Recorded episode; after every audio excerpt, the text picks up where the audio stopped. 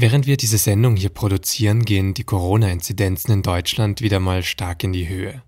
Die bundesweite 7-Tage-Inzidenz ist seit Anfang November von 165 auf 200, dann 300 und jetzt auf 400 angestiegen. Man muss sagen, so hoch wie die vierte Corona-Welle war noch keine in Deutschland.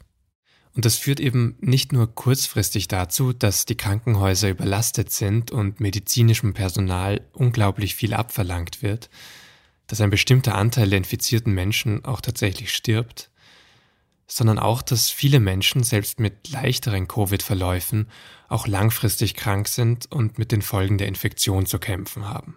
Ich habe über die Feiertage Weihnachten, Silvester gedacht, ich ruhe mich aus und gehe Anfang des Jahres wieder arbeiten. Und habe, weil hier Schnee lag, war ich der Meinung, ich müsste skaten gehen und ähm, das habe ich getan. Das ist Claudia Ellert, die bis zu ihrer Covid-Infektion sehr viel Ausdauersport gemacht hat. Triathlon, Radfahren. Und ähm, da habe ich eigentlich das, was man jetzt als Crash bezeichnet, also wirklich eine deutliche Symptomverschlechterung hervorgerufen.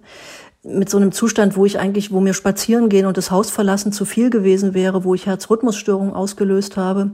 Und genau darum geht es in dieser Folge von Das Thema. Wie sich Long Covid anfühlt. Was Betroffenen wie Claudia Ellert hilft und vor allem auch, wieso diese Long Covid Fälle immerhin die Aufmerksamkeit auf Erkrankungen lenken, die es schon viel länger im Zusammenhang mit Virusinfektionen gibt. Erkrankungen, die aber viel zu oft nicht ernst genommen wurden, wie meine Kollegin Christina Berndt aus dem SZ Wissensressort gleich erklärt. Mein Name ist Vincent Vitus Leitgeb und ich freue mich, dass Sie zuhören.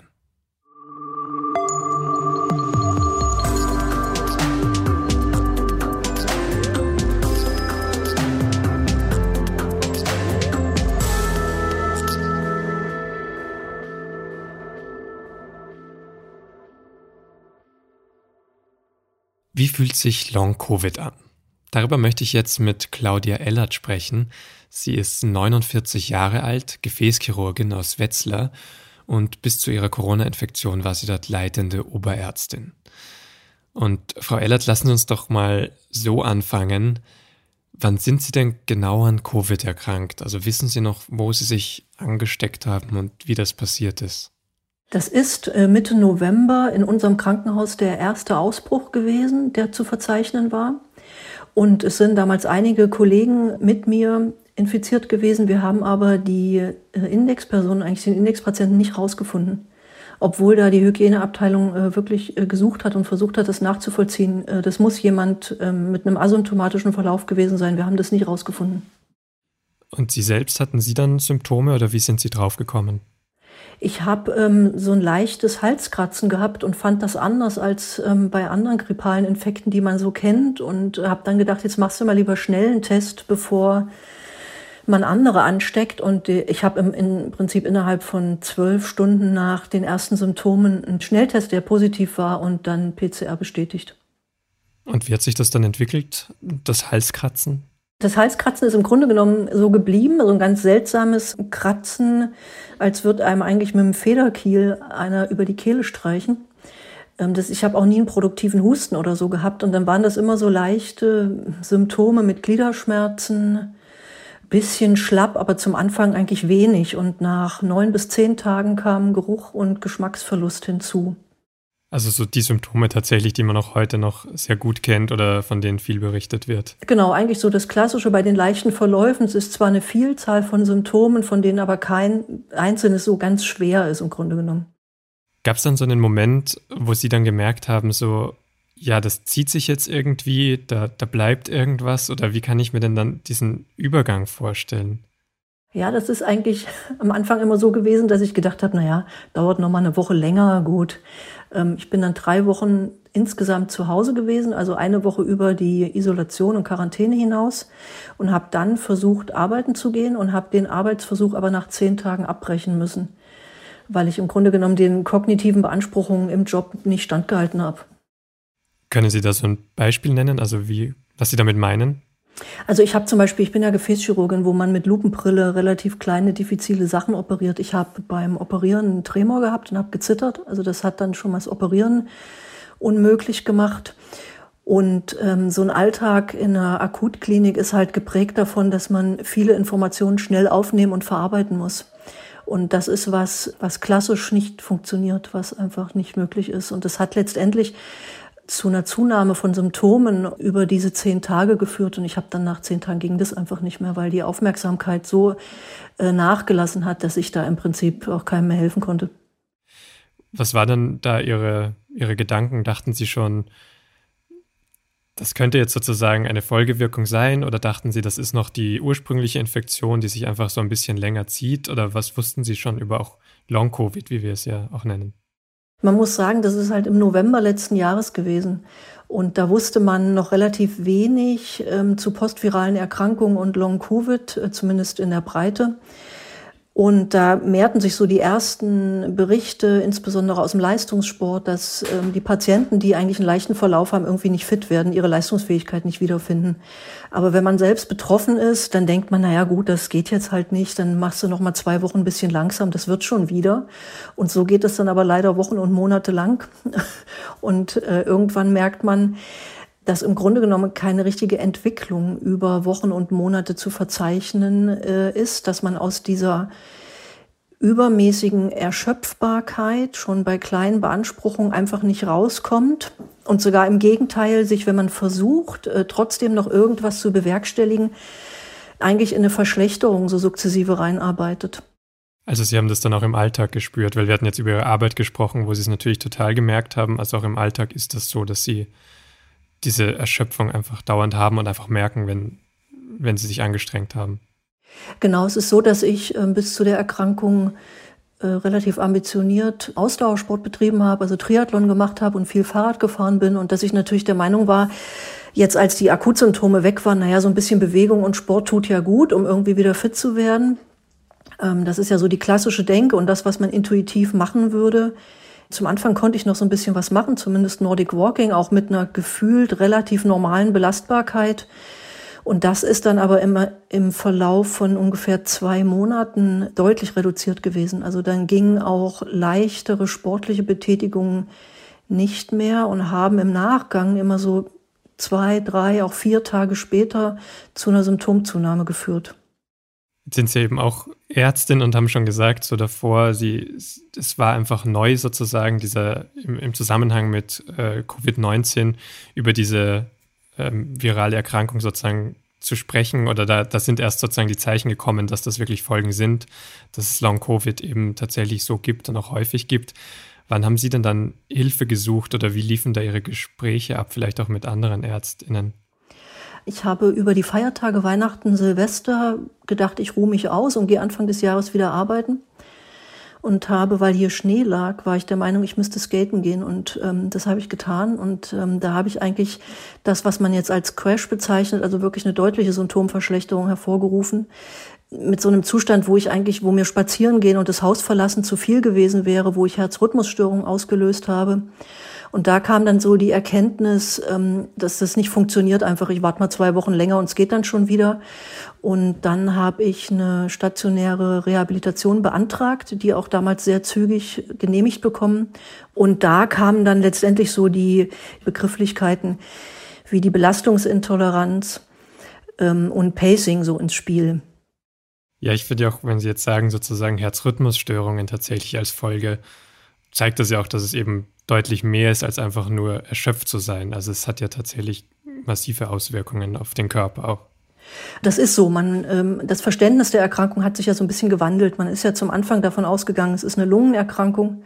Jetzt weiß man schon relativ lange, dass wir es eigentlich mit einer Gefäßerkrankung zu tun haben die dazu führt, dass die Innenwände der aller Gefäße im Körper eine Entzündungsreaktion aufweisen und daraus resultierend dann Gerinnsel in den kleineren, teilweise auch größeren Gefäßen entstehen und letztendlich die Symptome, die wir sehen, auf eine Minderversorgung von Organen, von Gewebe mit Sauerstoff zurückzuführen äh, sind.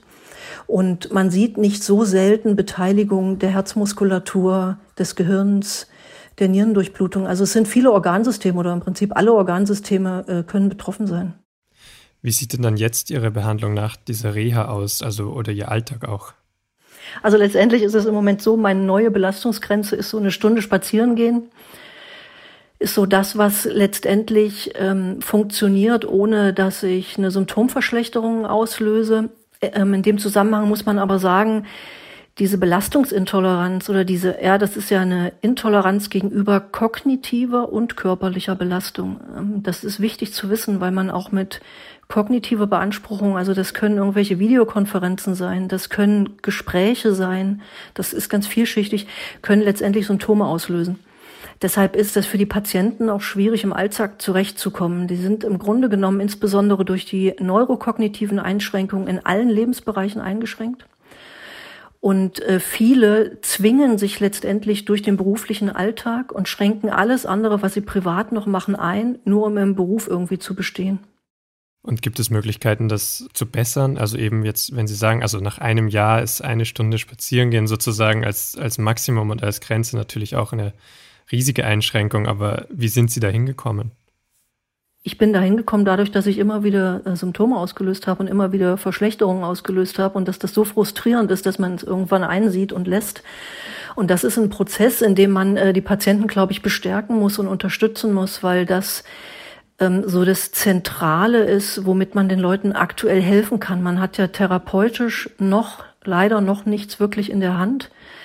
Und daher ist Pacing im Moment so der Schlüssel, also erkennen, wo die eigenen Grenzen, Energiegrenzen liegen und sich innerhalb dieser bewegen.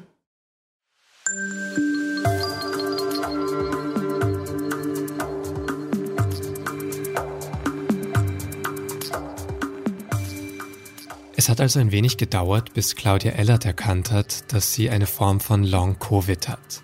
Erst nachdem sie immer wieder an und über ihre Belastungsgrenzen gegangen ist, hat sie erkannt, dass ihre Symptome, eben diese starke Erschöpfung nach Aktivitäten, die vor ihrer Corona-Infektion völlig normal waren, dass die nicht wieder weggehen. Nach einigen Wochen war klar, ihre Corona-Erkrankung hat Langzeitfolgen hinterlassen. Der Fachbegriff dafür lautet Chronic Fatigue Syndrom oder eben myalgische Enzephalomyelitis, kurz CFS bzw. ME. Zu dieser langanhaltenden Erschöpfung nach körperlicher oder kognitiver Anstrengung können auch noch andere Symptome kommen. Und damit haben wohl sehr viele Covid-Genesene zu kämpfen. Das Bundesministerium für Gesundheit sagt, dass schätzungsweise 10 bis 15 Prozent aller Covid-Infizierten an Spät- und Langfolgen leiden. Beim aktuellen Stand von 5,4 Millionen Erkrankten wären das ungefähr 540.000 Menschen. Darunter sind viele, die unter Schäden an den Organen leiden, wie der Lunge oder dem Herz, andere aber eben auch an ME, CFS. Und woher das kommen kann, was dabei im Körper passiert und warum wir solche Langzeitfolgen sogar schon von anderen Viruserkrankungen kennen, darüber habe ich mit meiner Kollegin Christina Berndt aus dem SZ Wissen gesprochen.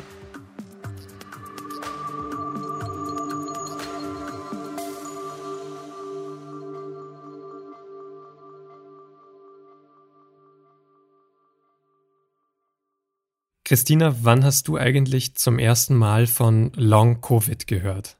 Das war irgendwann im Sommer 2020, schätze ich mal. Da kamen auch immer mehr Berichte von Ärztinnen und Patientinnen zu diesem Thema, dass also offenbar dieses Covid eben nicht einfach schnell wieder vergeht, wenn man es mal hatte und man es überlebt hat, sondern dass es manchmal ganz lang anhaltende Folgen hat. Und benutzt hat diesen Begriff Long Covid offenbar eine Italienerin, die eben äh, selbst betroffen war und im Mai 2020 zum ersten Mal diesen Begriff auf Twitter nutzte. Also dann im Prinzip tatsächlich in der, nach der ersten Welle sozusagen, also nach der ersten Infektionswelle haben dann die ersten Menschen festgestellt, das kann tatsächlich langfristige Auswirkungen haben. Genau, da merkte man dann, aha, die Infektion ist jetzt eigentlich aus dem Körper raus. Also diese Patientinnen haben es geschafft, das Virus zu besiegen und ähm, ne, es ist aus dem Körper rauszujagen. Aber trotzdem blieben die Symptome und zwar eben oft sehr schwerwiegende.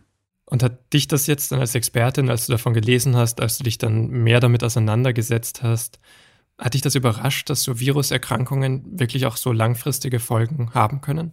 Eigentlich weiß man das, ja. Es ist durchaus bekannt, dass Viren eben im Körper entweder sich sogar einnisten und dadurch Langzeitfolgen auslösen oder einfach dadurch, dass sie irgendwann mal da waren, richtig lange und auch über Jahre Patienten plagen. Also ganz bekannt ist ja zum Beispiel das pfeifersche Drüsenfieber, bei dem das der Fall ist. Und trotzdem hat das damals natürlich auch ganz schön sprachlos gemacht, dass man dachte, oha, dieses Virus, was jetzt wirklich Millionen, Milliardenfach Menschen befällt in aller Welt, wenn das auch diesen, ne, diese Langzeitfolgen auslösen kann, dann ist es natürlich, hat das noch einmal eine andere Dramatik. Bis dahin hat man ja nur gedacht, na ja, das ist halt eine schwere Atemwegserkrankung. Ähm, ne, vor allem ältere Menschen können auch daran sterben, aber irgendwann ist es vorbei und langsam wurde immer klarer, dieses Coronavirus, das macht nicht nur eine Atemwegsinfektion, sondern das, das belastet den Körper auf äh, vielfältige Weise und eben manchmal auch furchtbar lange. Hm. Jetzt hast du ja gesagt, es gibt im Prinzip so zwei Kategorien, Arten von Viren, die dann solche Schäden im Körper hinterlassen können oder die sogar selbst im Körper bleiben. Dazu hast du ja auch mit unserer Kollegin Vera Schröder jetzt recherchiert und einen Text veröffentlicht. Kannst du mal zu dieser einen Kategorie was sagen, eben das pfeifersche Drüsenfieber, so ein Virus, das wirklich immer im Körper bleibt, wie ich mir das vorstellen kann? Ja, das ist äh, eben so eine gemeine Eigenschaft von Herpesviren. Zu denen gehören ganz verschiedene. Viele sind uns gut bekannt, ne? nämlich das vom Lippenherpes zum Beispiel. Aber zu den Herpesviren gehört auch das Windpockenvirus und eben auch dieses Epstein-Barr-Virus, das das pfeifersche Drüsenfieber macht. Diese Herpesviren, die schaffen es wahrscheinlich, weil sie sich im Laufe der Evolution so gut an uns Menschen angepasst haben, dass sie sich, wenn man sie so erstmal ne, die akute Infektion bekämpft hat, dann ziehen sie sich in Nervenknoten zurück, also in so Bündel von Nervenzellen, die wir an verschiedenen Orten im Körper haben. Und dann nisten sie sich ein und dann hat man erstmal seine Ruhe davor. Aber immer dann, wenn man irgendwie leicht immungeschwächt ist oder gestresst ist oder zu viel UV-Licht abkriegt, dann kommen die plötzlich hervor. Und bei dem normalen Herpes, das wir kennen, eben als diese ätzenden, fiesen Bläschen am Mund zum Beispiel, mhm. bei dem Windpocken Pockenvirus ist es so, dass das oft Jahrzehnte später eben als Gürtelrose wieder auftaucht. Das sind die alten Windpockenviren aus unserer Kindheit, die sich da plötzlich mit dieser wirklich schmerzhaften, fiesen, äh, bläschenartigen Rötung zum Beispiel eben im Gürtelbereich zurückmelden. Und bei diesem Epstein-Barr-Virus ist es so, dass man da schon weiß, äh, dass das häufig eben so in Wellen zuschlägt, relativ schnell auch nach der ersten Infektion und durchaus auch bis heute schwerwiegend und gar nicht so leicht zu behandeln.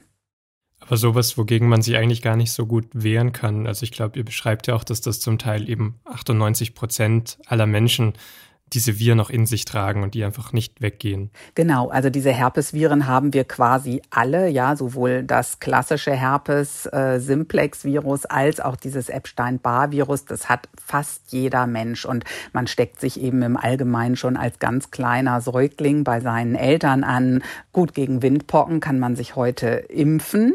Das äh, hilft wohl auch dann gegen die spätere Gürtelrose, aber bei den anderen Viren nein, wir haben die alle und und im Grunde kann man heute auch sagen, besser, man kriegt sie früh, weil kleinere Kinder damit besser klarkommen, als wenn man sich das eben erst ne, von seinem ersten Sexualpartner beim Küssen holt. Bei Corona und Coronaviren und Infektionen scheint es jetzt aber eben anders zu sein. Also es ist eben dann diese zweite Art von Viren, die wir in uns, in den Körper reinkriegen, eine, eine Immunreaktion dagegen haben. Dann sind die Viren auch erstmal wieder weg, aber es bleiben Schäden zurück. Ähm, so kann man es, glaube ich, bei Corona zusammenfassen. Und gibt es dafür dann auch Vorbilder? Bei den Coronaviren äh, scheint es eben so zu sein, dass wir sie vollständig bekämpfen und aus dem Körper rausjagen. Aber es gibt auch manche Expertinnen, die gehen davon aus, dass vielleicht doch was davon im Körper zurückbleibt, dass es vielleicht irgendwo im Körper so ein Reservoir gibt, wo noch Viren sind. Oder dass womöglich Bruchstücke von diesen Viren irgendwo noch in unserem Körper sind. Und wir deshalb vielleicht immer noch kämpfen gegen das Virus und dann unter unseren eigenen Folgeschäden davon leiden.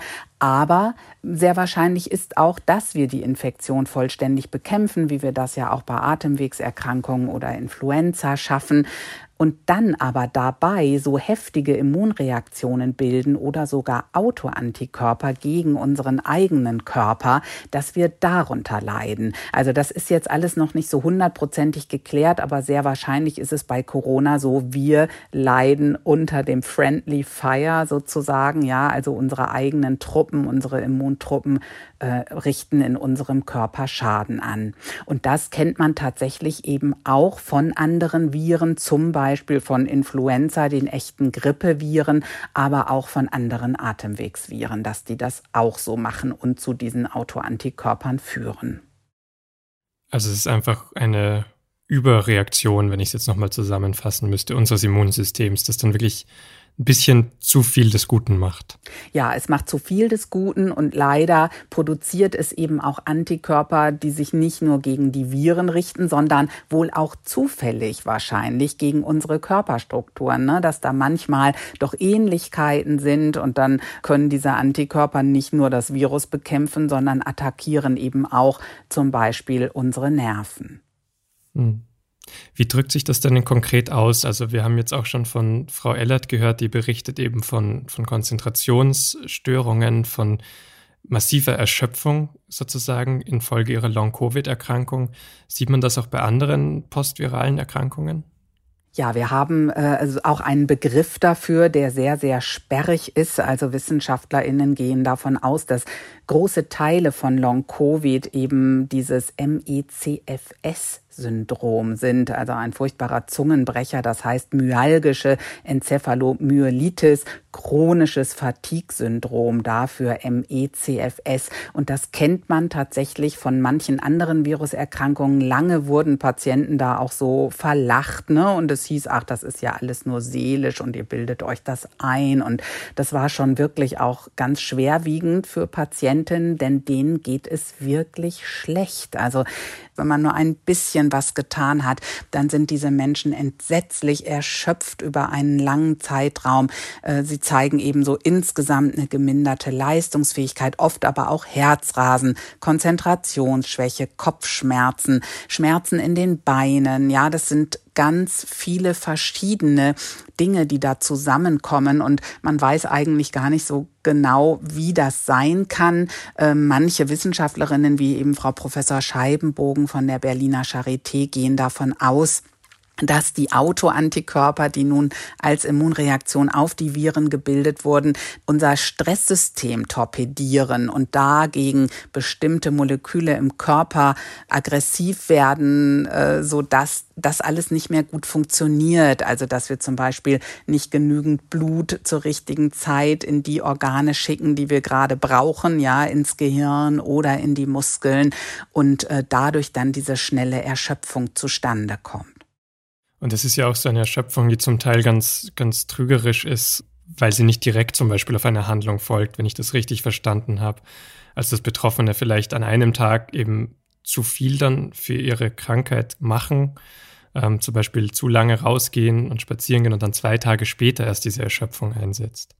Ja, das scheint so zu sein. Und das ist natürlich auch so das große Problem, dass das so unspezifisch ist, nicht? Dass dieses Symptomspektrum so breit ist und sich auch nicht bei allen Patienten das in gleicher Weise zeigt. Also deshalb ist auch einfach die Forschung so schwierig an diesem MECFS-Syndrom. Und ähm, ja, deshalb gibt es auch immer noch einige Vorbehalte unter manchen Wissenschaftlern, die eben immer noch sagen, na, ich weiß nicht so recht, ob es das wirklich gibt, was natürlich die Situation der Patientinnen noch mal schwerer macht.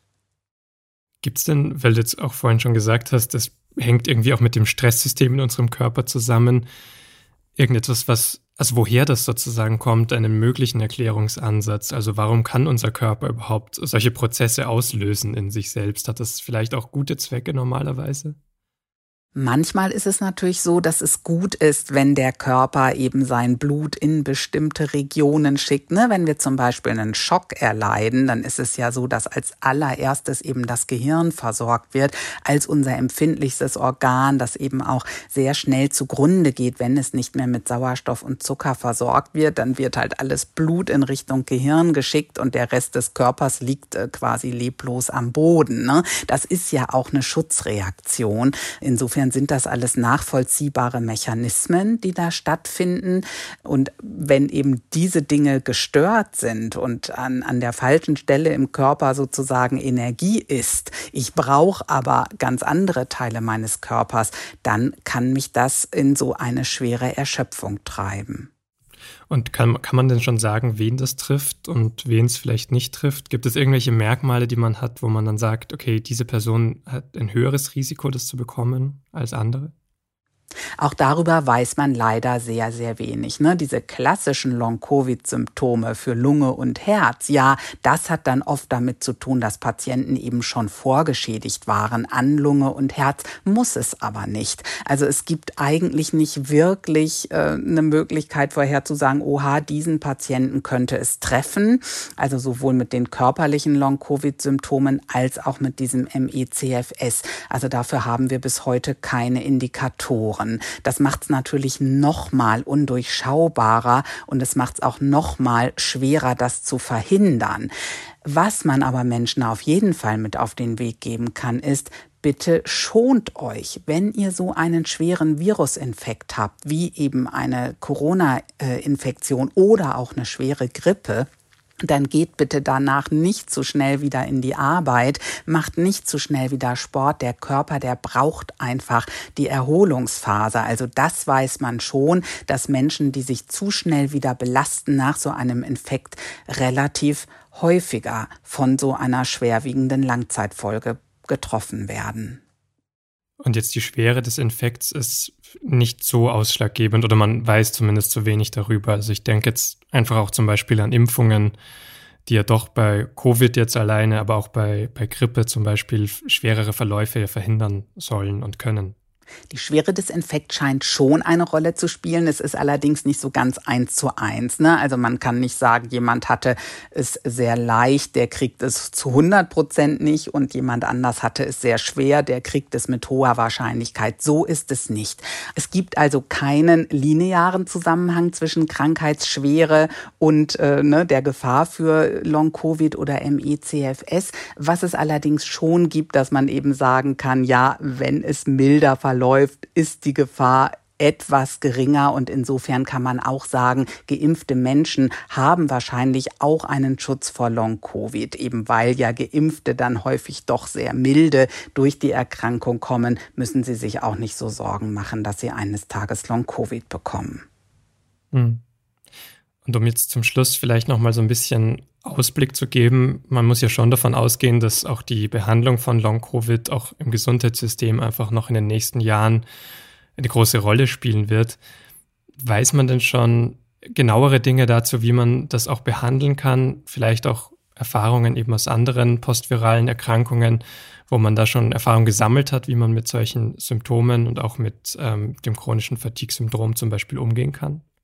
Man kann den Menschen leider sehr, sehr wenig bislang an die Hand geben. Und da ist sicherlich unsere Medizin, unser Gesundheitssystem auch sehr gefragt, da Lösungen zu finden und Konzepte zu entwickeln. Also manche Reha-Kliniken, auch zum Beispiel die Frau Dr. Frommhold äh, von der Median-Klinik in Heiligendamm, die hat so Konzepte entwickelt, wie sie mit Patienten umgeht, damit diese möglichst ihr Long-Covid bewältigen. Und Frau Professor Scheibenbogen von der Charité hat Konzepte für die MECFS-Patienten. Aber vieles ist tatsächlich dabei auch den eigenen Körper kennenlernen, die eigene Belastungsgrenze kennenlernen, versuchen damit umzugehen, auch zu einer gewissen Entspannung zu kommen, trotz der Krankheitslast, die eben schwerwiegend ist und so ein Stück weit mit diesen Einschränkungen zu leben, in der Hoffnung, dass es dann das Leben lebenswerter wird und es eines Tages auch besser wird mit der Erkrankung. Es gibt leider keine klare Therapie, mit der man dann sagen kann, jetzt haben wir am Ende diese schwere Krankheit besiegt.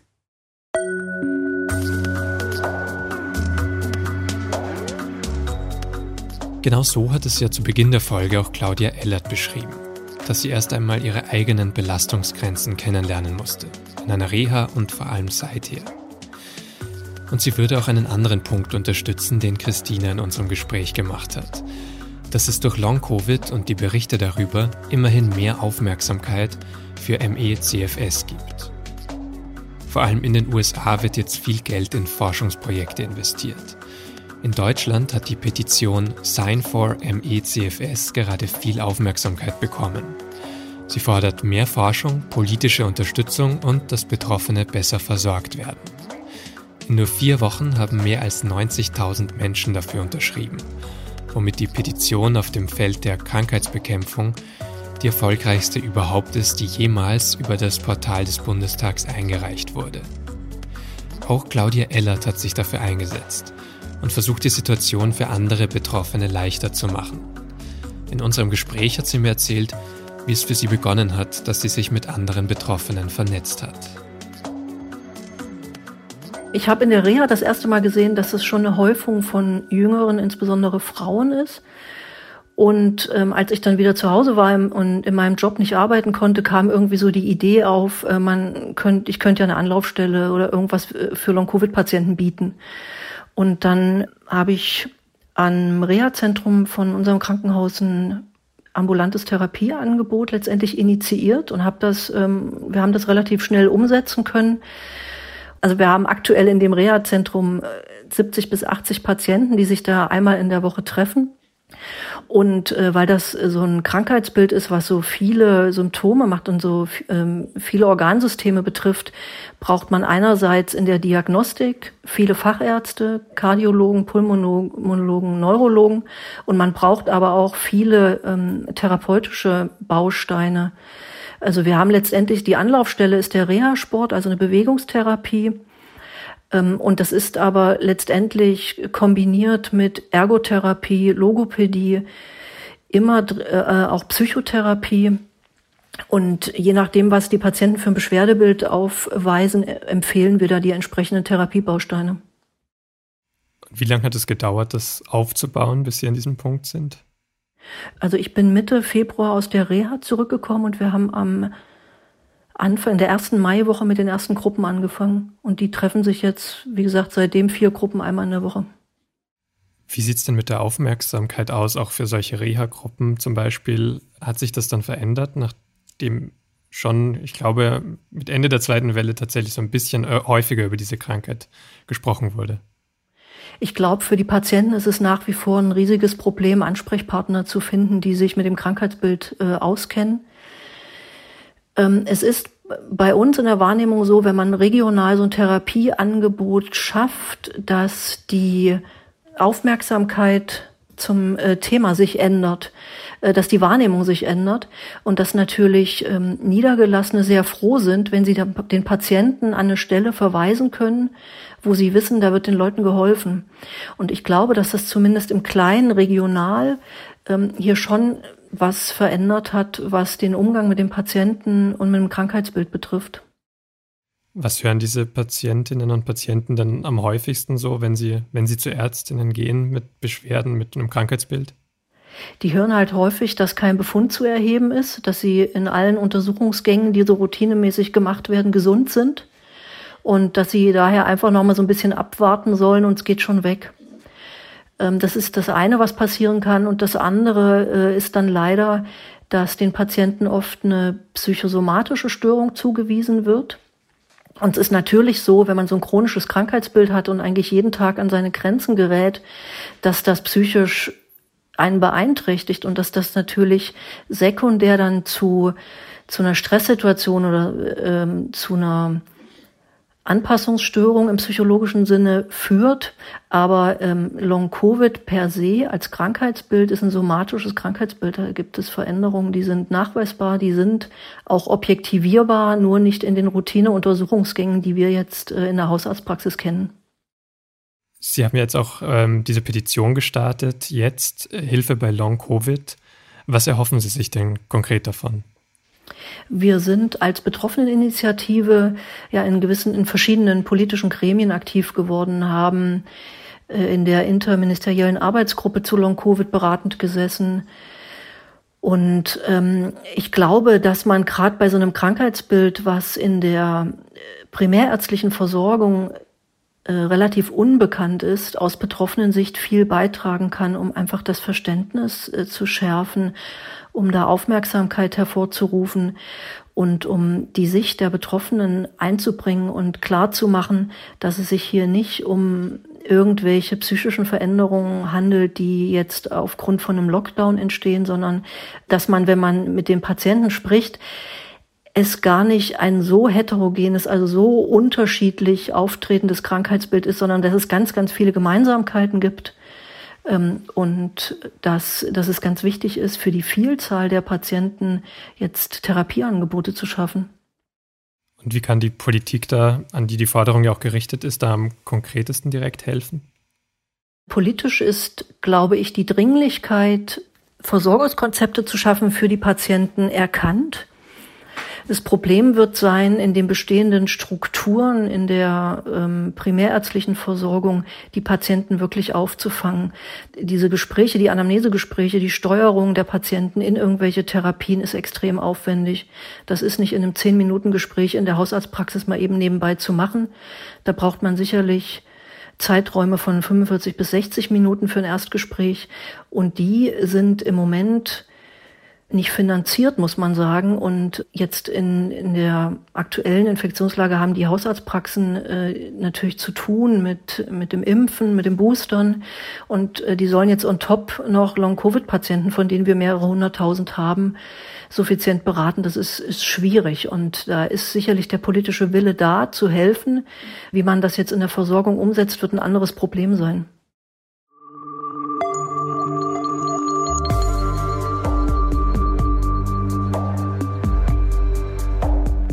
Das war Claudia Ellert. Und die hat mir nach der Aufzeichnung noch zwei ganz wichtige Sachen gesagt. Natürlich wünscht sie sich gute Reha-Konzepte und primärärztliche Versorgung, aber eben auch noch mehr Geld für die entsprechende Forschung in Deutschland. Und als ich sie zum Schluss gefragt habe, was sie neuen Betroffenen als ersten Schritt raten würde, meinte sie noch am besten, also der kürzeste Weg zur Hilfe, sei im Moment die Vernetzung mit anderen Betroffenen. Viele Infos gibt es aber auch online unter longcoviddeutschland.org. Das verlinke ich, genauso wie den Text meiner Kolleginnen Christina Berndt und Vera Schröder in den Show Notes. Das war das Thema für diese Woche. Diese Folge haben Caroline Lenk, Annalena Limpert und ich, Vincent Vitus Leitge, produziert. Dieser Podcast erscheint alle zwei Wochen am Mittwochabend und wir freuen uns immer über Feedback oder Themenideen an podcast.sz.de. Vielen Dank fürs Zuhören und bis zum nächsten Mal.